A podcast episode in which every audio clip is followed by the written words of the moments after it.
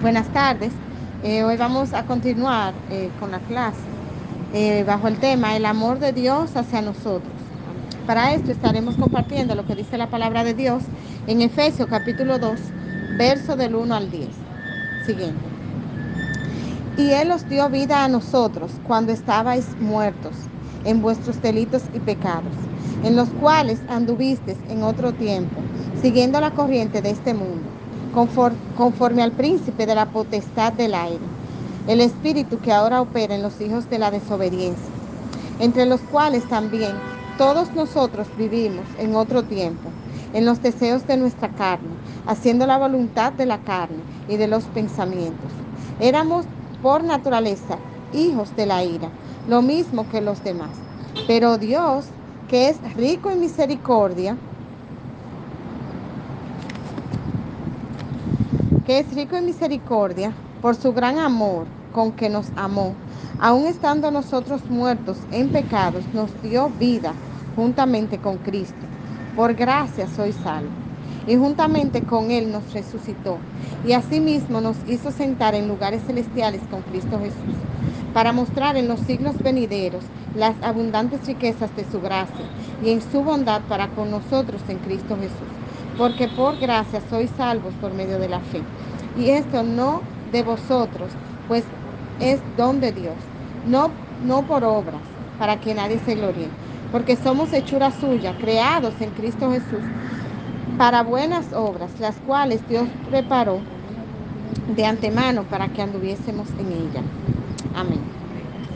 Dios nos ama tanto que a pesar de nuestros pecados, los cuales, como bien describe Pablo en, esas palabras, corresponden a los deseos de la carne. Porque nosotros, antes de entregar nuestra vida a Cristo, vivimos haciendo lo que es la voluntad de la carne, lo que el príncipe de las tinieblas, que es el príncipe de la potestad, que se refiere a la palabra, está dirigiendo el mundo. Porque, como sabemos, el príncipe de este mundo es Satanás, que vino a robar, a matar y hurtar. Pero cuando vamos arrepentidos delante de Dios, Él nos da vida nueva, vida en abundancia y nacemos nuevamente. Y por su infinita misericordia nos perdona y nos ama y nos da vida a través de Cristo para ser salvos por gracia. ¿Y cuándo ocurre esto? ¿Cuándo nacemos de nuevo? ¿Cuándo somos salvos por gracia? Cuando confesamos como Señor, como nuestro Señor y Salvador a Salvador a Cristo lo cual ocurre por medio de la fe, porque a través de la fe, nosotros por fe es que sabemos que hay un Salvador, que hay un Ser Supremo, que puede más que nosotros en contra de los deseos de la carne. De igual forma, vamos a estar compartiendo lo que dice Efesios en su capítulo 3, verso 14, siguiente. Por esta causa doblo mis rodillas ante el Padre de nuestro Señor Jesucristo de quien toma nombre toda familia en los cielos y en la tierra, para que os dé conforme a las riquezas de su gloria, al ser fortalecidos con poder en, el nombre interior por su espíritu, para que habiten Cristo, en Cristo por la fe en vuestros corazones, a fin de que arraigados y cimentados en su amor, seáis plenamente capaces de comprender con todos los santos cuál sea la anchura, la longitud, la profundidad y la altura, y de conocer el amor de Cristo que excede a todo conocimiento, para que seáis llenos de toda la plenitud de Dios. Y aquel que es poderoso para hacer todas las cosas mucho más abundante de lo que pedimos o entendemos, según el poder que actúa en nosotros. El amor de Dios excede todo conocimiento. Dice la palabra de Dios que Dios nos da conforme a las riquezas de su gloria y que somos fortalecidos con su poder. Esto es el poder y la autoridad que nos da Dios al momento que lo confesamos, que confesamos a Cristo como nuestro Señor y Salvador y al Padre. Eh, ya el Padre pasa a estar con nosotros ante cualquier situación que se nos presente y nos defiende. Y como bien dijo Cristo, cuando yo no esté, le dejaré a mi Espíritu Santo en ese momento entonces también pasa, el Espíritu Santo a estar con nosotros para fortalecernos, como dice la palabra de Dios. De conocer todo el amor de Cristo, el cual es inagotable, porque de tal, por tal razón entregó su vida por el perdón de nuestros pecados. Por amor a nosotros entregó su vida a la cruz del Calvario para que de esta forma nosotros estar llenos de la plenitud de Dios. Eh, bien dice la palabra, él no, no, no lo mataron, él se entregó voluntariamente. Usted sabe lo que usted sabe que, que usted lo va a llevar al matadero. Yo dudo que muchas personas ahora mismo estarían dispuestas a ir por el pasillo de la muerte, como dice, sabiendo que lo van a crucificar. El dolor que padeció en la cruz del Calvario para que nosotros hoy en día seamos salvos. Ese es un amor inagotable, ciertamente. De igual forma, eh, lo que dice su palabra, en su palabra nos demuestra una vez más su amor. En Filipenses 4, versos 6 y 7, dice lo siguiente, por nada estéis afanosos, si no sean conocidas vuestras peticiones delante de Dios, en toda oración y ruego con acción de gracia. Y la paz de Dios que sobrepasa todo entendimiento, guardará vuestros corazones y vuestros pensamientos en Cristo Jesús. Por su infinita misericordia, Cristo hace que nuestras cargas, nuestros problemas sean descargados en Él.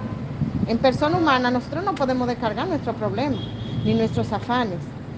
Porque ¿qué es lo que va a decir? Fulano sí se queja, bueno, fulano que resuelva. Sin embargo, Dios con su infinita misericordia y por amor a nosotros, esos afanes los, los quita de nuestras vidas y nos llena de paz.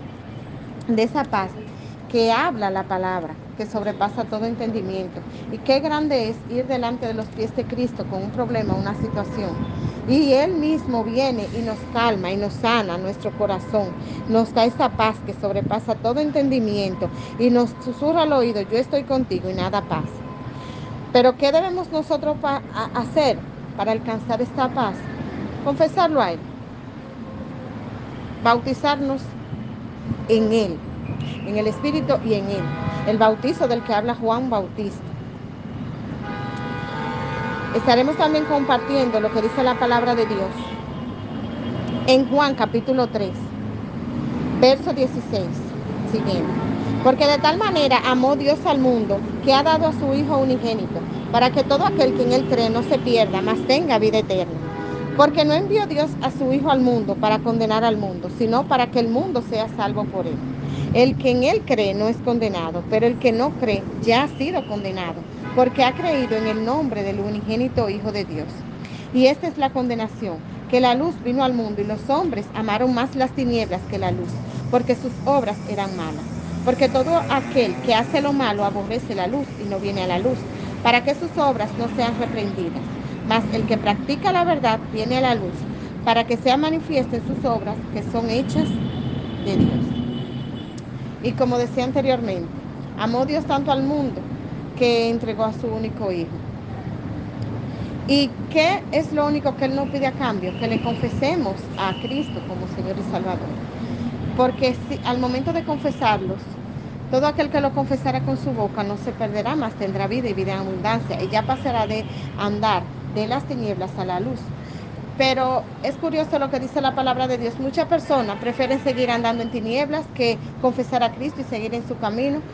¿Por qué? Porque se sienten confrontados con la palabra, porque a lo mejor entienden que están haciendo lo correcto. Sin embargo, cuando a veces tienen una situación, van corriendo a los pies de Cristo. ¿Por qué no van a las tinieblas? Porque ellos saben que el que le puede solucionar su, su problema es Cristo. Pero a veces, entonces, después que Cristo le, le soluciona el problema, se olvidan de ese amor de Dios, de todo lo que Cristo pasó por nosotros, por su amor, y ya salen de los caminos de Dios. Pero hay otro punto importante, hay tres puntos importantes para nosotros terminar de recibir ese amor de Dios. Primero, tener la fe. Segundo, por medio de esa fe, confesar a Cristo como Señor y Salvador. Y el pacto que nosotros sellamos ya como cristianos viene a través del bautismo como Jesús fue bautizado. En la palabra de Cristo, en la palabra de Dios, vemos que ya a la edad grande, cuando Juan Bautista estaba bautizando, Jesús mismo fue para que lo bautizara. Y cómo esa paloma descendió sobre él. Ese es el paso. Nosotros, hasta que no estamos bautizados, no tenemos autoridad para pelear contra las tinieblas. Al momento de nosotros bautizarnos, sellamos ese pacto con Dios en la que, y ya no estamos aquí, sino que pasamos al otro lado, definitivamente, al mundo de, de la luz, al mundo de Cristo. Ya el enemigo sabe, ya ese definitivamente es un hijo de Dios. A ese lo confesó y no tanto lo confesó, tomó su doctrina y entiende y por fe sabe que nació de nuevo, porque cuando nos bautizamos, nacemos de nuevo. Mi exhortación para el día de hoy es la siguiente. Aún nosotros hemos confesado a Cristo como nuestro Señor y Salvador. Debemos de dar ese paso importante en nuestras vidas. ¿Por qué? Porque al momento de nosotros darlo a través del bautismo, ya tenemos con quién pelear. No andamos tambaleando. Ni soy de las tinieblas, ni soy de la luz. Ya cuando pasamos, formalizamos, es que ahí ya nos definimos y ya, como decía en la palabra de Efesios, ahí ya, ese amor, tenemos la potestad ya de ser hijos de Dios y tenemos la potestad de pelear contra huestes espirituales de mal. Amén. Si alguien quiere agregar algo. Amén. Si alguno de los aquí presentes no ha confesado a Cristo como Señor y Salvador, les invitamos a que se acerque a cualquiera de nosotros y haga su oración de fe. De verdad que no se arrepentirá. Porque realmente tenemos un Dios fiel, bueno, que nos amó por encima de todas las cosas, por encima de todos nuestros pecados, que padeció muchísimo en una cruz para que nosotros seamos salvos. Esa es la muestra más grande de amor que puede existir. Que Dios le bendiga mucho y hasta aquí el estudio de hoy. Amén.